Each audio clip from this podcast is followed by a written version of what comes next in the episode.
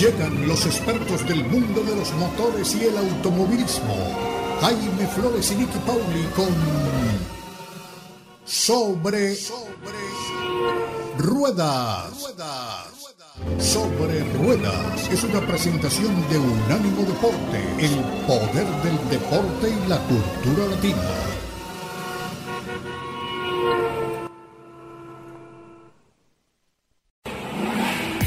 Sobre Rueda. Sobre Rueda. El programa donde rugen los motores.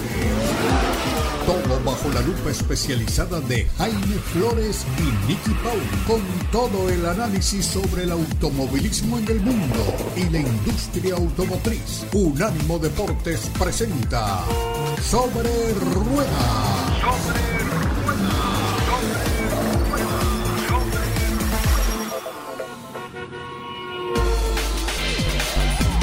¿Qué tal amigos? Es un placer saludarlos una vez más cuando estamos dando inicio a nuestra edición de hoy de Sobre Ruedas a través de Unánimo Deportes. Bueno, ya comenzó el receso eh, de verano de la Fórmula 1. No tendremos eh, grandes premios hasta finales de este mes, cuando se reanuda la temporada justamente en Holanda, la tierra natal del campeón eh, y del muy probable campeón también de este año, Max Verstappen todos los detalles de lo que está pasando en el mundo del automovilismo deportivo, pero también algunas impresiones de manejo de los vehículos que haya tenido también en su driveway, pues los tiene nuestra compañera Nikki Pauli, con quien venimos haciendo este programa desde hace ya casi dos décadas. Nikki, una vez más, siempre es un placer saludarte. Bienvenida sobre ruedas. Ay, mi amigos, qué lindo poder estar con todos ustedes este fin de semana compartiendo en estos micrófonos los temas que tanto nos interesan y apasionan Hablamos de automovilismo, por supuesto, y también de industria automotriz. Hoy tendremos un poquito de cada una de esas cosas,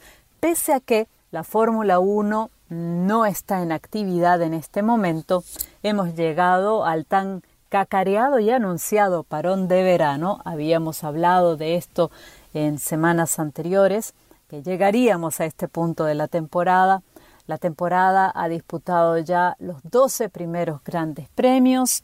Eh, no nos olvidemos que se ha suspendido una de las carreras que estaban pautadas para esta primera mitad de campeonato, por llamarlo de alguna forma, el Gran Premio de la Emilia Romagna. Esa carrera no se disputó debido eh, a las lluvias, hubo que cancelarla debido a las lluvias eh, que había en la localidad y a las inundaciones y a todo lo que, lo que eso provocó en la región.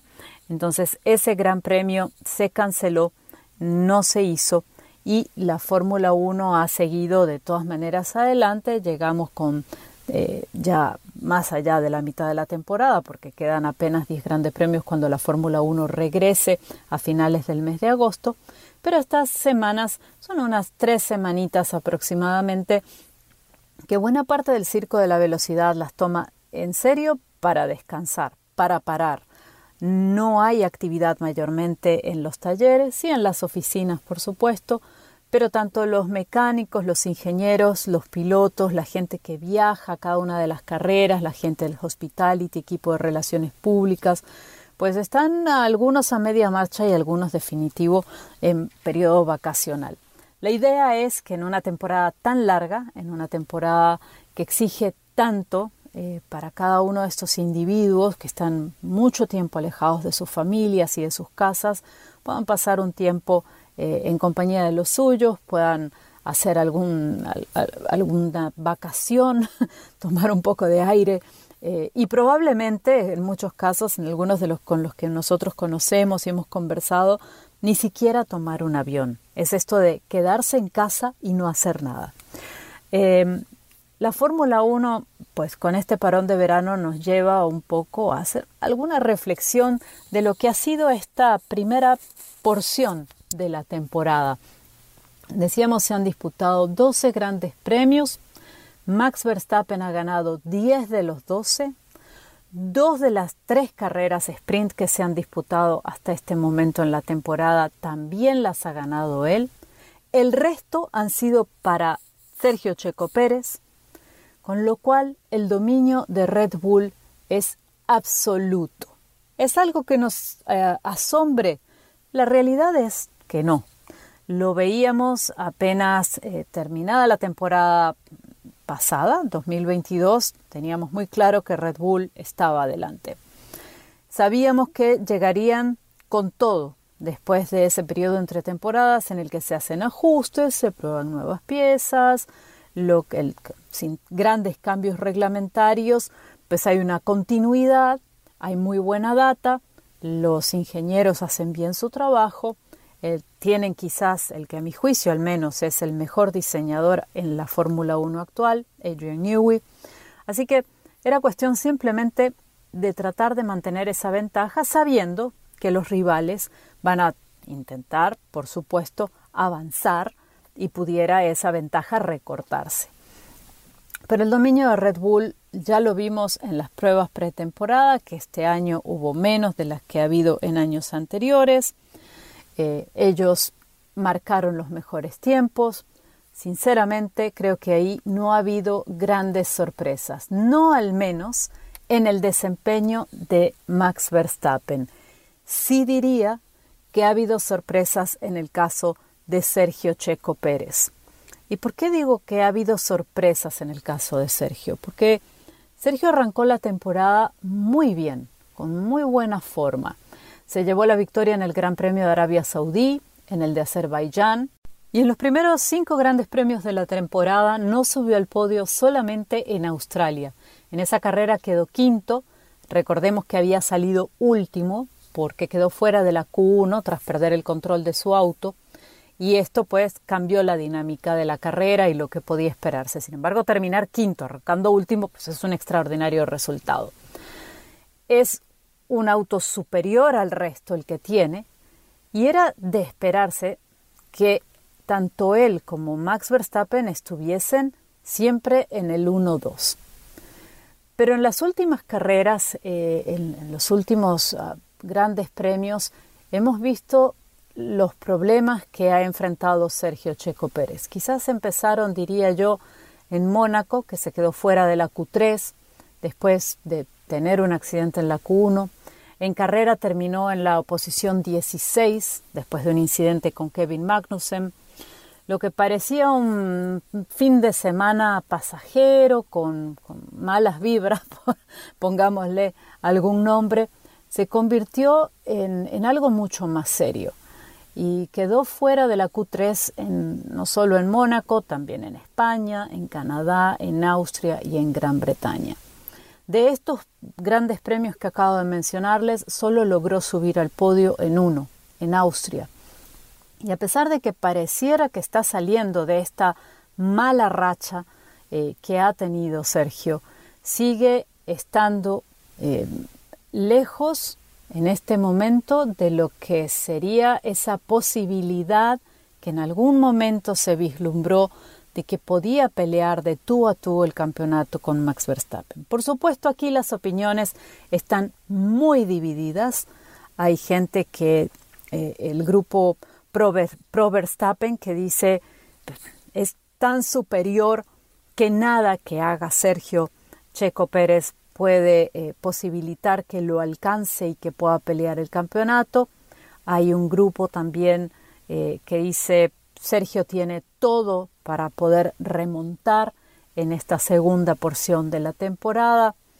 En mi opinión personal, creo que Sergio tiene muchísimo talento, tiene ciertamente eh, el auto más rápido junto con el de Max Verstappen, lo digo por el equipo, autos muy veloces, muy bien diseñados, con muchos recursos la escudería, pero también es cierto que este auto ha sido eh, creado de alguna manera para un estilo de conducción más parecido al de Max Verstappen que al de Sergio. Y pienso que es muy posible que esto sea eh, parte del problema. Saberlo no lo vamos a saber porque los equipos y los pilotos también en general son muy discretos respecto a este, a este tema, a estos temas. Eh, ¿Es, y esta es una de mis preguntas siempre, ¿es realmente el mismo auto? ¿Son realmente las mismas piezas? ¿Les dan el mismo medio mecánico a uno y otro? Y aunque así fuera, si este vehículo está, como se, se dice, hecho a imagen y semejanza del estilo de conducción de Max Verstappen, creo que todavía tiene mucho más mérito lo que está haciendo Sergio, porque es un auto que definitivamente pudiera no estar ajustado a, él como, como piloto, a su estilo de manejo, a lo que él necesita de ese auto. Recordemos que hay cambios que sí se pueden hacer, hay cambios que no, que el, el piloto puede decir estoy sintiendo A o B, quisiera que lo, que lo modificaran y hay cosas que pues por reglamento no se pueden hacer eh, o por la misma estructura del auto, de la dinámica del auto, de cómo está fabricado el auto. Eh, así que eh, adaptarse a un auto que no está hecho necesariamente para él y lograr los resultados que ha logrado, creo que ya en sí es muy meritorio. Ahora, ¿lo veremos pelear por el campeonato mundial este año? No lo creo, lo veo bastante difícil. Sí pienso también que la gente de Red Bull va a hacer todo lo que pueda en esta segunda porción de, campeonato para que los dos autos terminen en las mejores posiciones posibles, sobre todo considerando que hay que sumar puntos para el campeonato de constructores y que a partir de ese campeonato de constructores y de los puntos que se reciban en él, es que los equipos reciben el dinero de la premiación al final del, año, lo que se reparte por concepto de derechos comerciales, etcétera, dentro de la Fórmula 1. Así que Creo que eh, eso va a ser un punto importante también y creo que una vez que tenga mm, Max Verstappen asegurado el campeonato numéricamente, pudiera haber otras posibilidades eh, para, para, Sergio en la que quizás eh, los dejen competir un poco más de tú a tú. Otra de las cosas que ha marcado esta primera temporada fue la subida y luego pues no diría yo caída, pero sí cosas difíciles para la temporada más complicada para la gente de Aston Martin. Eran el equipo revelación al inicio del campeonato, estaban por delante de Mercedes y de Ferrari en los primeros grandes premios. Fernando Alonso eh, llegó a, instaurar este equipo como el segundo más rápido. Subieron eh, en varias ocasiones, creo que en seis al podio. Eh, venían haciendo un muy buen trabajo y sin embargo en los últimos grandes premios se han desinflado un poco. De todas maneras, el equipo tiene una muy buena cantidad de dinero a su disposición. Han dicho que tienen presupuesto, que van a seguir introduciendo algunas mejoras, que tienen claros dónde está el problema y que lo van a solucionar. Así que veremos qué nos trae Aston Martin cuando regresen del parón este de, vacaciones. Eh, los ha superado la gente de Mercedes en la tabla de puntuación. En el primer lugar está Red Bull, en el segundo Mercedes, en el tercero Aston Martin, Ferrari sigue en el cuarto, McLaren viene repuntando también, está en el quinto lugar. Así que um, acción entre estos cinco equipos principalmente. Eh, hemos visto subidas y bajadas en cuatro de ellos. Eh, Mercedes, Aston Martin, Ferrari y McLaren. La gente de Red Bull definitivamente desprendida adelante. Así que estos son un poquito algunos comentarios de esto que nos ha dejado la primera parte de la temporada y de lo que pudiéramos esperar en la segunda. Por supuesto, seguiremos profundizando en esto y seguiremos comentando eh, otros aspectos de lo que ha sido el campeonato hasta este momento en los próximos programas, aprovechando este tiempo para la reflexión, el parón de verano. Y nosotros también vamos a parar en este momento, vamos a ir al corte comercial y cuando regrese les estaré contando mi experiencia de manejo con un vehículo de verdad fenomenal. Para la aventura, los espero. Bienvenidos a este segundo segmento de Sobre Ruedas por Unánimo Deportes. Les comentaba en el segmento anterior que les voy a hablar de un vehículo fenomenal. Es un vehículo hecho para la aventura. Es un vehículo que tenía muchas ganas de probar y que finalmente llegó en la rotación a mi casa. Hay caminos por los que cualquiera manejaría, Ustedes podrían ir por esa carretera sin ningún problema, con un vehículo, con cualquier vehículo. Hay otros caminos que son solamente para unos pocos, para, para los que se atreven, para los que tienen el vehículo con el que pueden transitar ese camino y animarse a esa aventura con mentalidad todoterreno. En ese grupo está el vehículo que estuve manejando esta semana. Se trata del Ford Bronco Everglades, un vehículo, sinceramente, un SUV, sinceramente sensacional. Este SUV cuenta con un respirador instalado de fábrica, un cabestrante integrado y un paquete que se llama Sasquatch que está también súper optimizado para estas expediciones fuera de la carretera principal, fuera de la carretera asfaltada y sobre terrenos pedregosos, sobre lodo, sobre lo que el tipo de terreno que ustedes quieran. El Ford Bronco Everglades que tuve para la prueba era el modelo de cuatro puertas, lo hay de dos, para cinco pasajeros, especialmente equipado para llegar a esos sitios, como les decía, en los que otros vehículos difícilmente podrían adentrarse. El snorkel diseñado por Ford y montado en el pilar A del lado del acompañante nos permite optimizar el desempeño de este vehículo en situaciones en las que el camino presente polvo, nieve, agua. ¿Cómo lo hace? elevando la entrada de aire del motor por encima de las desafiantes condiciones del sendero. Además tiene un diseño con dos placas que pueden ser intercambiables de modo que uno modifique la dirección de esa entrada de aire según las condiciones climáticas, según lo que esté pasando, según lo que dicte el camino. Otro aspecto interesante del Ford Bronco Everglades es que tanto los ejes delantero como trasero, la caja de la transferencia y la transmisión cuentan con ventilaciones elevadas para mejorar el vadeo, permitiendo hasta 36.4 pulgadas, lo que es absolutamente impresionante. Las luces son LED, cuenta con gráficos exteriores, son como unos dibujos, unos diseños exteriores que dan la idea de un mapa y que le dan este, este aspecto realmente de aventura. Están ubicados en los laterales del vehículo, del diseño de los, de los Everglades. Tiene parachoques frontales y posteriores creados para este modelo y el parachoque frontal además es un parachoque heavy duty, o sea que está hecho para cualquier cosa. Más aún, en caso de necesitar ustedes más tracción de la que pueden proporcionar el motor y las llantas, el Ford Bronco Everglades tiene una defensa modular delantera, es un sistema llamado Sion 10S Warn, que eh, tiene capacidad para 10.000 libras. Es absolutamente increíble. Por si eso fuese poco, la barra protectora tipo Safari, los rieles contra roca y las placas protectoras de acero son estándar en algunos modelos de Bronco. En el caso del Everglades cuenta con una plataforma fácil de desmontar hasta su estructura para reconfigurar de forma diferente según sea nuestra próxima aventura y el terreno por el que vayamos a circular. Tiene distintos y diversos, muy diversos modos de manejo. Los modos de manejo del Ford Bronco son Sport, Eco, Normal, Resbaladizo, uno combinado arena-nieve, otro combinado barro-surcos, otro que se llama trepar por rocas, uno que se llama baja, el de remolque, el tow hole y el todoterreno.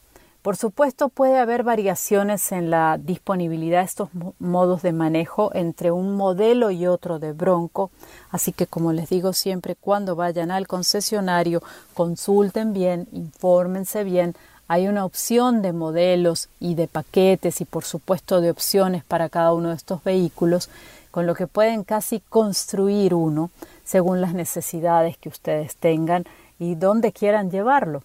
En lo personal me gustó mucho la parrilla eh, frontal. En el caso del vehículo que tuve para la prueba, el color era Carbonized Grey, es como un gris carbonizado, y tenía las palabras, las letras para formar la palabra bronco con unas luces también muy interesantes, eh, las llantas de aleación de 35 pulgadas. Em, de verdad es un vehículo con una, con una personalidad avasallante, única, distintiva. El Ford Bronco Everglades tiene un motor EcoBoost de 2.3 litros, entrega 300 caballos de fuerza y 325 libras por pie de torque en el modelo que tuve yo para el manejo, con una transmisión de 10 velocidades y un avanzadísimo sistema de 4x4. Es un vehículo alto, sin peldaños para ayudarnos a subir o a bajar. Sin embargo, eh, esto en parte se compensa porque tiene agarraderas internas eh, yo no soy muy alta, de modo que estas agarraderas internas me ayudaban para impulsarme a subir al vehículo. La cabina es muy cómoda, en parte debido a la amplitud y en parte a que los asientos son generosos en espacio y tienen ese punto ideal entre buen soporte y confort. Hay cinco ajustes posibles tanto para el asiento del conductor como el del acompañante en la primera fila y en mi vehículo de prueba la tapicería era de vinilo de grado marino, aunque hay otras opciones. Eh, pueden preguntar también en el concesionario por estas distintas opciones. En total hay 13 si tomamos en cuenta que se combinan los colores y las texturas de los distintos materiales. El volante permite ajuste de altura, algo que también nos, nos ayuda a encontrar esa posición ideal de manejo y también a garantizar una buena visibilidad.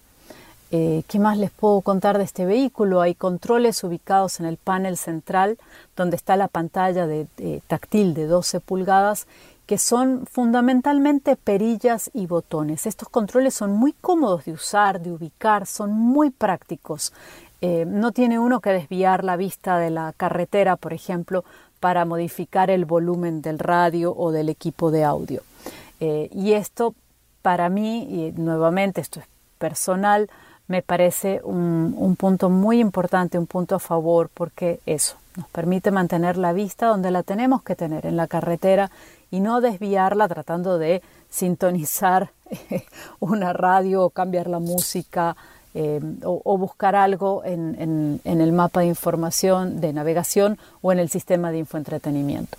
El control de temperatura es dual y aunque no es la más silenciosa de las cabinas, a cierta velocidad se nos cuela en este vehículo el, ruido del viento, es una en la que yo sin dudarlo haría un viaje de larga distancia.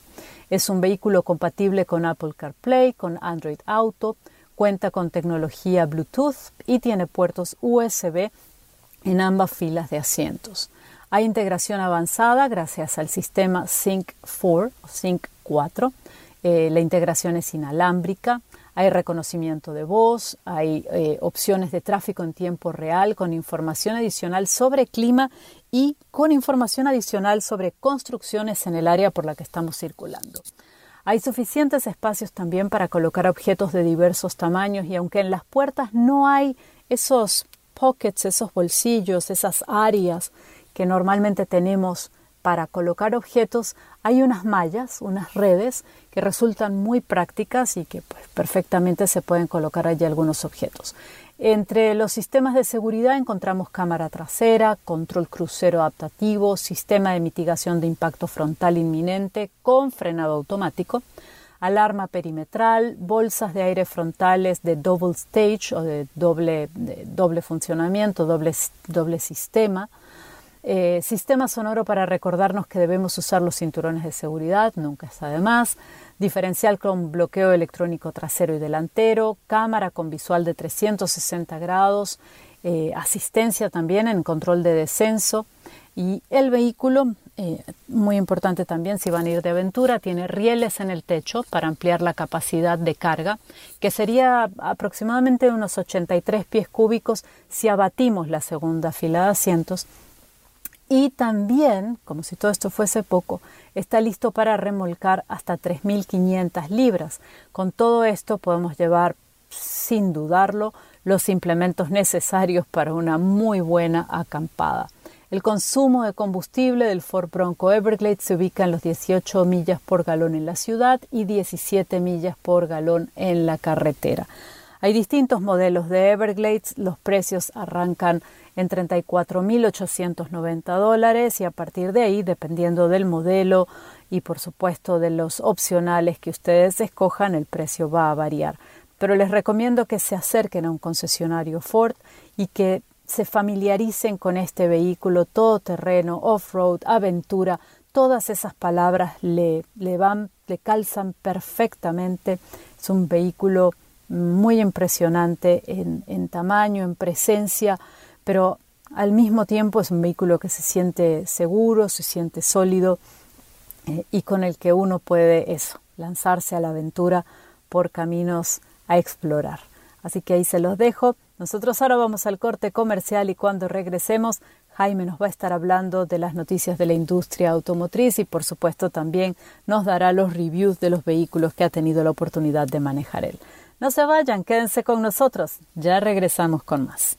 Aquí estamos de regreso con ustedes en Sobre Ruedas a través de Unánimo Deportes y quiero aprovechar ese segmento para contarles una experiencia muy muy personal. A ver, mm, yo tengo el privilegio de tener dos hijas ya mm, adultas, ya graduadas de sus universidades, pero que este año, eh, de manera casi simultánea, decidieron irse a vivir a otras ciudades. Mm, vivimos originalmente en Miami, en el sur de la Florida, y una de ellas, mi hija mayor, que pues ya se graduó en una carrera, pero ahora quiere comenzar otra, pues decidió registrarse y matricularse en una universidad de la ciudad de Nueva York para iniciar su carrera de derecho. Había que mudarla a la capital del mundo. Eh, repito, simultáneamente la otra hija, que es un par de años menor, decidió irse a trabajar a Chicago y había que mudarla también a esta, la ciudad de los vientos. Iniciamos el proceso, obviamente había que transportar sus cosas. Eh, niñas de 25 y 23 años eh, tienen una cantidad de ropa incalculable. El volumen del equipaje que había que llevar era inmenso y obviamente, como estamos en esto de los carros, pues eh, pensamos que eh, la mejor manera de hacerlo era justamente eh, llevando un vehículo mm, hasta cualquiera de esas dos ciudades con todas las cosas que ellas necesitaban. Nos pusimos a hacer las cuentas con los precios de los combustibles, los hoteles en los que tendríamos que alojarnos en el camino, en fin, el tiempo que tendríamos que dedicarle a estas aventuras. Y nos pareció que tal vez era demasiado. Íbamos a hablar de por lo menos una semana de carretera, eh, subiendo y bajando desde la Florida hasta Illinois o Nueva York, cual fuera el caso. Eh, iba a ser un poco costoso en materia de hoteles y todo lo demás y decidimos aprovechar los privilegios que tenemos eh, como viajeros frecuentes para poder transportar equipaje sin pagar sin pagar lo que cuesta hoy en día. Una maleta vale entre 50 y 150 dólares, de manera que pues eh, hicimos las cuentas y llegamos a la conclusión de que si viajábamos en familia, eh, las piezas de equipaje nos iban a salir gratis, de manera que decidimos irnos en avión. Cuando uno piensa en ir a Nueva York, pues eh, obviamente el tema del automóvil, del vehículo, casi que desaparece en medio de la imposibilidad de lograrlo. Es decir, no solamente el tráfico es muy difícil, pero además los costos son altísimos. Estacionar un vehículo en Nueva York por un par de horas cuesta 20, 25, 30 dólares. Estacionarlo eh, por, por, una noche mm, no baja de los 70, 80 dólares. de manera que pues haciendo las cuentas decidimos que tal vez no era necesario tener un vehículo en Nueva York donde además el transporte público es bastante frecuente, eh, es em, de buena calidad, entre comillas, buena calidad en el sentido de que las rutas y las frecuencias son muy, muy em, bien planeadas, pero eh, particularmente en el verano, y no sé, entre otras cosas, como resultado de qué fenómeno, teníamos una cantidad de turistas enormes en esta temporada en la ciudad de Nueva York. Además, las temperaturas estaban bien altas hacia finales del mes de julio, de manera que pues andar en los trenes subterráneos eh, no era fácil, particularmente en aquellos trenes más antiguos donde pues todavía el aire acondicionado no existía y todavía no lo han eh, remodelado, de manera que pues en algunas rutas eh, el calor es enorme dentro de los trenes y pues en fin, pero nada que uno no pudiera soportar y que no hiciera parte de la diversión y de la aventura, del poder compartir esto además con unas niñas que ya se están volviendo adultas y que quién sabe si esta de pronto no es la última oportunidad que tenemos para pasar las vacaciones con ellas antes de que constituyan su familia y todo lo demás. En fin, fue una muy buena temporada la que pasamos en Nueva York. Lo que decidimos hacer es que pues la mayoría de las cosas que necesitaba para su nuevo apartamento se ordenaron para que las entregaran en casa, de manera que no había que transportar mucho. Pasamos a Chicago, donde la situación era completamente distinta. Allí tomamos la determinación de hacer lo mismo que nos había funcionado muy bien en Nueva York, que era llevar las cosas por avión. Pero en Chicago necesitábamos comprar algunas cosas. En, la tienda esta de origen sueco, IKEA, eh, que pues eh, tenía una sucursal muy bien montada allí cerca de la, bueno, en las afueras de la ciudad de Chicago, muy cerca del aeropuerto O'Hare. Para eso necesitábamos un vehículo. Y mm, tuvimos la suerte de contar con la gente de Greg Schmitz, que es la asociada de nuestros muy buenos amigos de Prestige tienen una, asociación de compañías que se dedican a esto del manejo de flotas de prensa para los fabricantes de vehículos que se llama NAVS, North American Vehicle Services. Funcionan muy bien, cubren toda la geografía nacional y en este caso en particular, en Chicago, donde funciona esta subsidiaria, esta socia del, consorcio, eh, Greg Schmidt y Asociados, pues tienen un servicio muy particular que es que eh, mm, cuando facilitan el vehículo a personas que vienen de fuera, pues utilizan el servicio de valet parking del Hotel Hilton que funciona dentro del aeropuerto O'Hare, de manera que basta con mm, salir del avión, recoger el equipaje, caminar unos 100 o 150 metros, algo así como 450 pies, y está uno ya en el valet parking del Hotel Hilton recibiendo el vehículo que le han dejado, pues eh, mm, claramente especificado que es para entregárselo al señor Jaime Flores, que además tiene que mostrar su licencia de conducir. Nos tenían un Mercedes-Benz GLE 450 Formatic, es un vehículo absolutamente excepcional. Como ustedes saben, eh, Mercedes mm, utiliza la denominación GL para identificar sus vehículos utilitarios. El la E de este GLE eh, hace referencia a la plataforma que utiliza, que comparte además con los eh, sedanes medianos de la clase E. De manera que con esto ustedes se imaginan cuál es el tamaño. De la GLE pasamos a la GLS, que es lo mismo que sucede con los sedanes, que del E pasamos al S, que es el sedán de gran tamaño. Pues bien, este modelo GLE 450 Formatic, Formatic determina, pues denomina el hecho de que tiene tracción en las cuatro ruedas.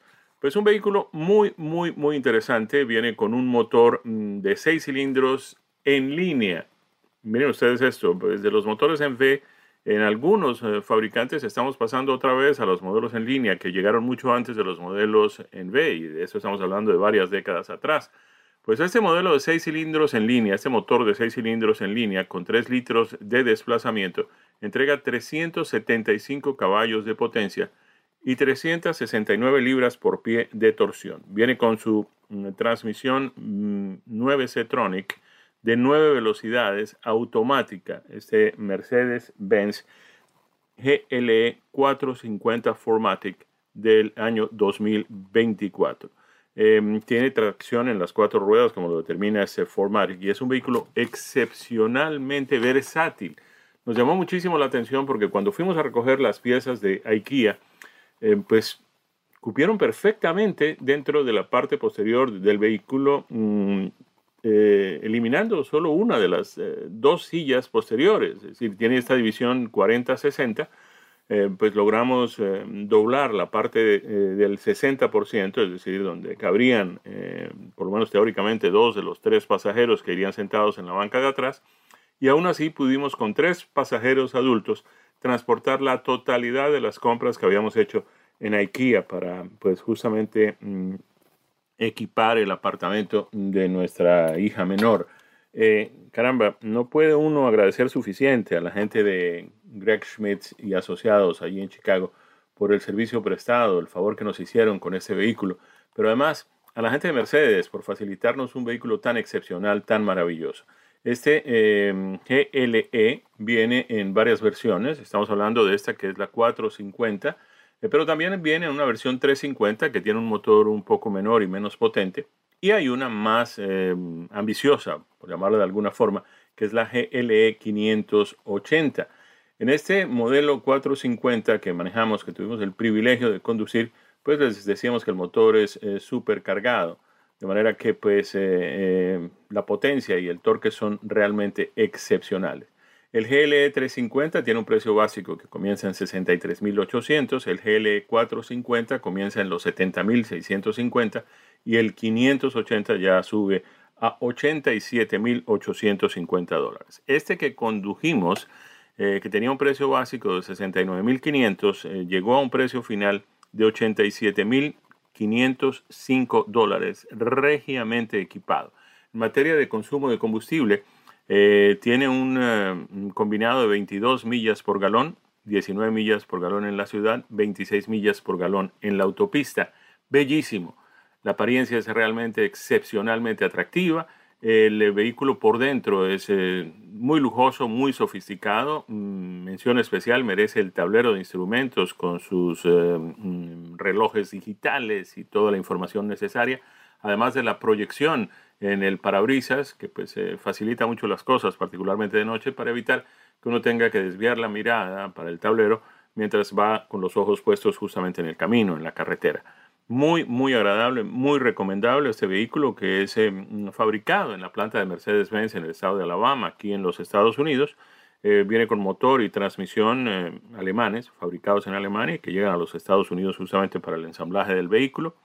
Es algo absolutamente excepcional este GLE 450. Tiene el tamaño ideal, no es muy grande, no es muy pequeño tampoco, pero es muy versátil y además, evidentemente, eh, lo puedo demostrar eh, fehacientemente, puedo dar testimonio personal de que el vehículo tiene una capacidad y una versatilidad absolutamente excepcionales. Recomiendo ampliamente este Mercedes-Benz GLE 450 Formatic del año 2024. Nos vamos a cumplir compromisos y cuando regresemos estaremos compartiendo con ustedes impresiones de manejo de otros dos vehículos también excepcionales. Vamos a hablar del Audi S6, un sedán deportivo de gran envergadura y también estaremos hablando del Land Rover Defender en su versión de distancia entre ejes más larga. Ya regresamos con más aquí en Sobre Ruedas a través de Unánimo Deportes. Es increíble lo rápido que se va el tiempo cuando uno lo está pasando bien y ese es el caso en esta jornada en la que hemos llegado ya al cuarto segmento del programa.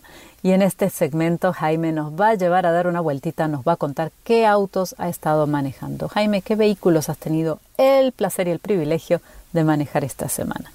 Así es, Nicky. Siempre es un placer compartir con nuestros oyentes nuestras impresiones de manejo de vehículos absolutamente excepcionales que llegan semana tras semana a nuestro driveway. Esta semana recibimos unos dos muy interesantes, muy, muy realmente excepcionales, cada uno en su segmento.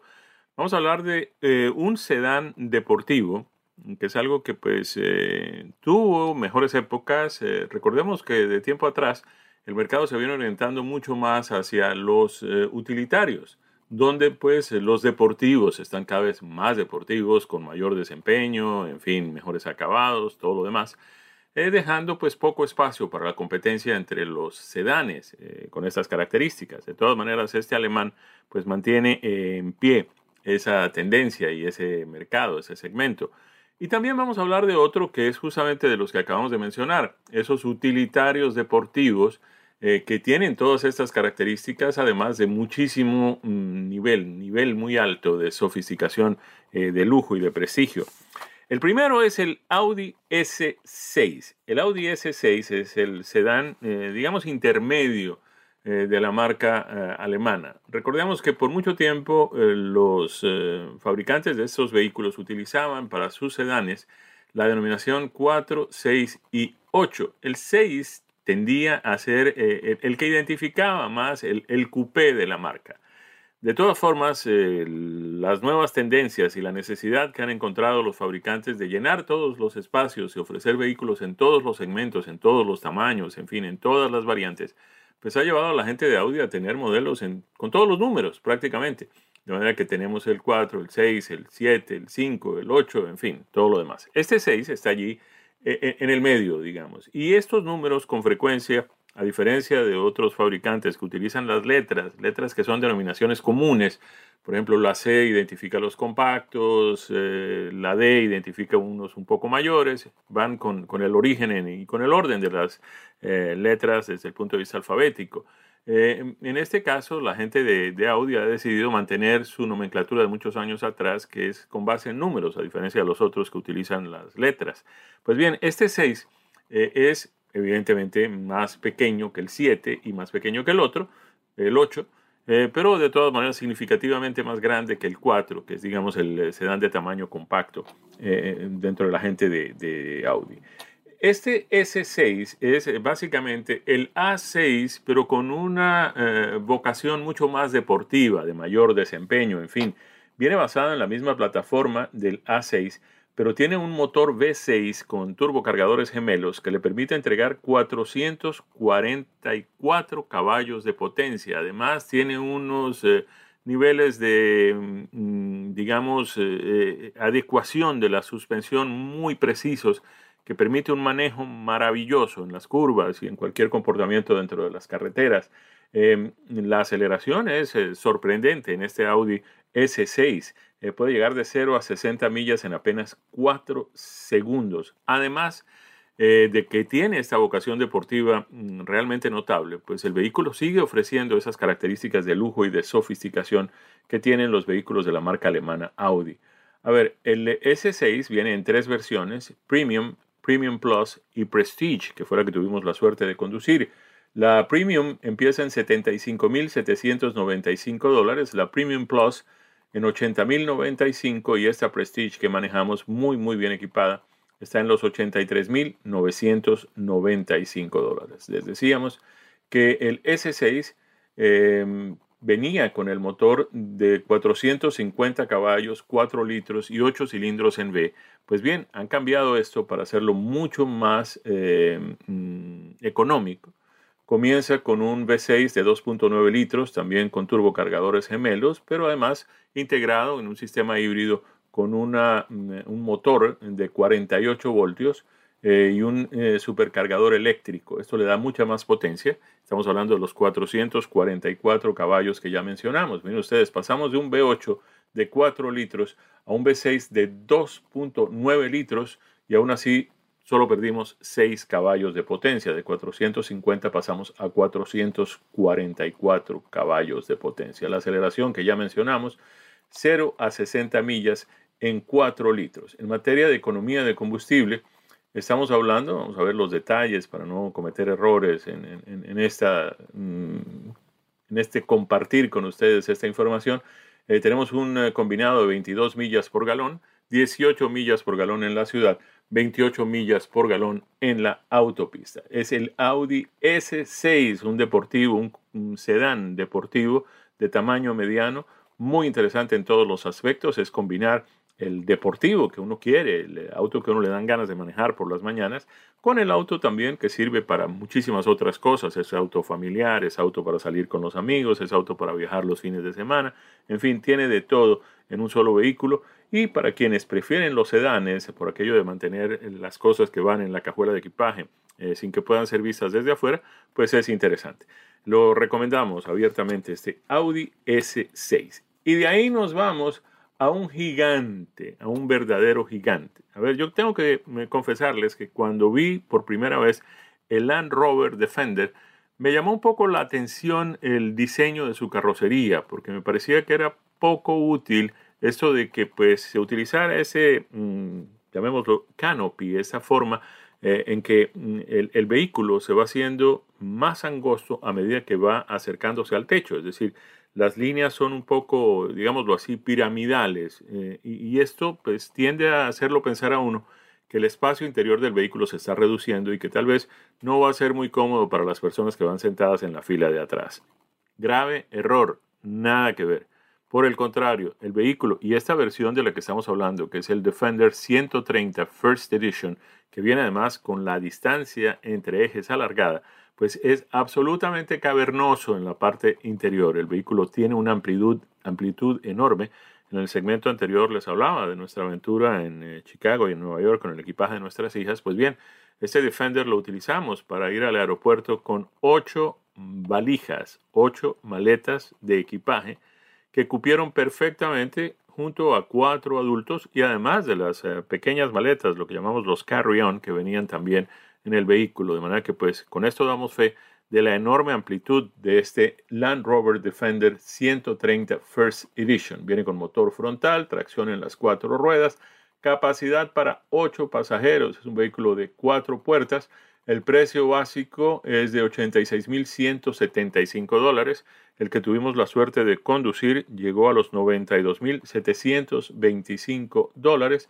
Tiene un motor mm, supercargado y turbocargado. Tiene las dos opciones, el supercargado, que es eh, el, el, cargador directamente conectado a las correas que además alimentan el sistema de aire acondicionado, el alternador, todo lo demás, y el turbocargado que utiliza los gases de eh, mm, expulsión del vehículo, los gases que produce eh, la combustión del combustible, de la gasolina en este caso, eh, viene con 24 válvulas, es un bloque de 6 cilindros en línea de aluminio y tiene inyección directa de combustible.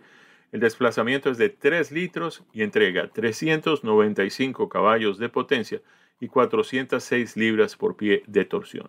La transmisión es automática de 8 velocidades. la suspensión es absolutamente gloriosa. El vehículo eh, se maneja maravillosamente bien en la ciudad. Es un vehículo de lujo, es prácticamente un sedán, eh, casi que una limusina, pero cuando mm, se utiliza en terrenos agrestes, pues saca la fuerza y la tradición del Land Rover que está evidente en cada detalle de este vehículo. Les decía que el eh, consumo de combustible es un combinado de 19 millas por galón, 17 millas por galón en la ciudad, 21 millas por galón en la autopista.